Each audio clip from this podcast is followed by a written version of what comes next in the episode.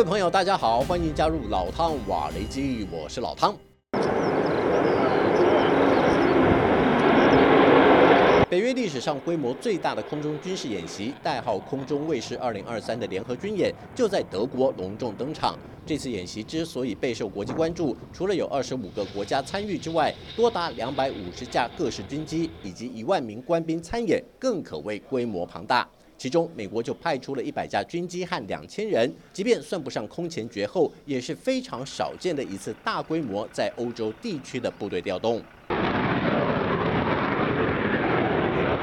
作为这次统筹演习与后勤补给枢纽的德国，自然扮演极其重要的角色。根据德国之声的报道，以德国的角度来检视这次演习，其复杂程度超乎外界想象。因为这次演习范围涵括了三个重要空域，主要集中在北海和波罗的海。预计在此期间会有两千架次的军机起降，这也意味着巨大的空中流量势必会影响民众搭乘航班出行的时间。德国空军参谋长格尔哈茨中将表示，在尽量不取消民用航班的基础上，预估只会延误各航空公司几分钟的起降时间。不过，德国空中航行服务工会则有不同的看法。他们引用欧洲空中航行安全组织的数据表示，演习期间每个机动日会造成五万分钟的航班延误。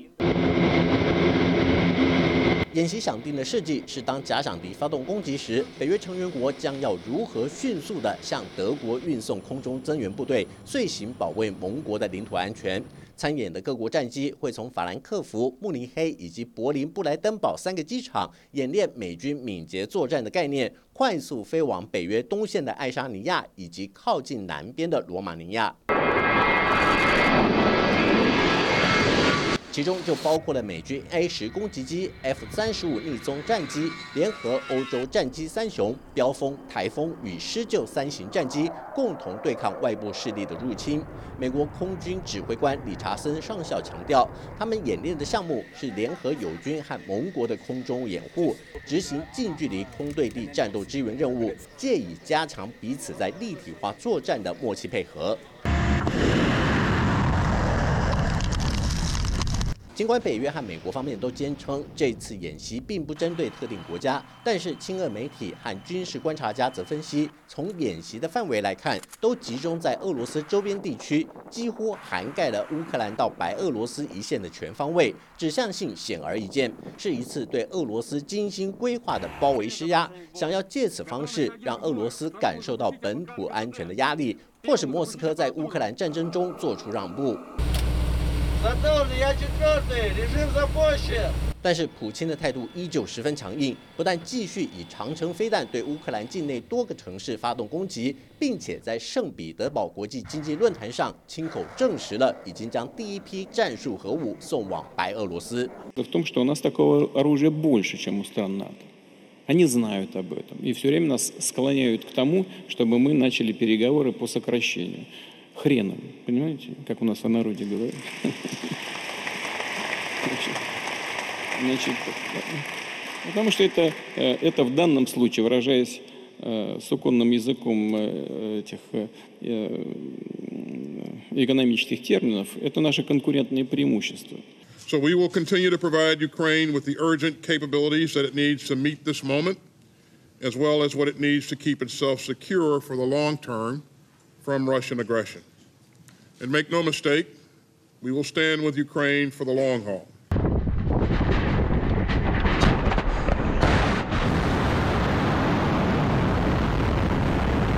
俄罗斯以这种方式作为反制，自然引起美国和西方盟友的高度关切。中国社科院欧洲研究所的一份报告指出，俄乌战争和北约的空中卫士军演会加剧欧洲大国间的战略对抗，升高俄罗斯对自身安全的焦虑感，并且有可能出于现实考虑，将战场扩大到乌克兰西部以外的地区，直接和北约成员国发生摩擦，甚至升级成为冲突外溢的反向施压。让俄乌战争演变成地缘政治的军事抗衡。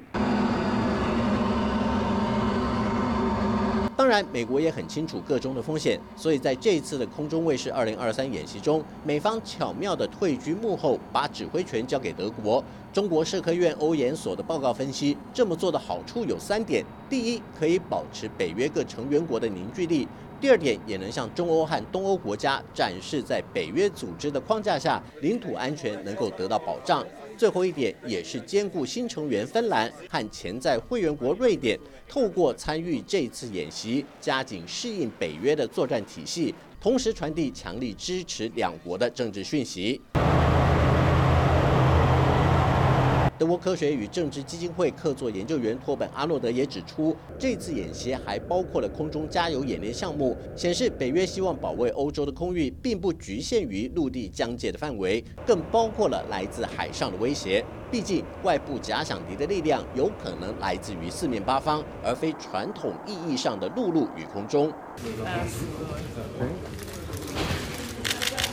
美国驻德大使古特曼在演习记者会上特别和德国空军参谋长格尔哈茨以及美国国民警卫队空军司令麦克罗一起合照，并且称赞这一次演习将会向全世界展现北约组织的精神和力量，甚至会让普京大吃一惊。好了，就到这里，我们下次见。